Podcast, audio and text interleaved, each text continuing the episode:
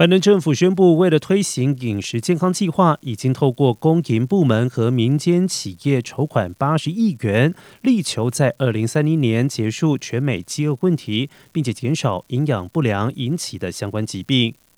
这是联邦政府从一九六九年以来首次跨部门重办对抗饥饿、提升营养健康的会议。除了保障民众三餐温饱之外，也会帮助消费者做出健康的饮食选择，提倡体育活动，并且加强营养及食品安全方面的研究。根据 FDA 数据显示，截至二零二一年，仍然有百分之十的家庭面对粮食短缺的问题。会因为贫困、资源缺乏等种种原因，无法保障家中食物足够。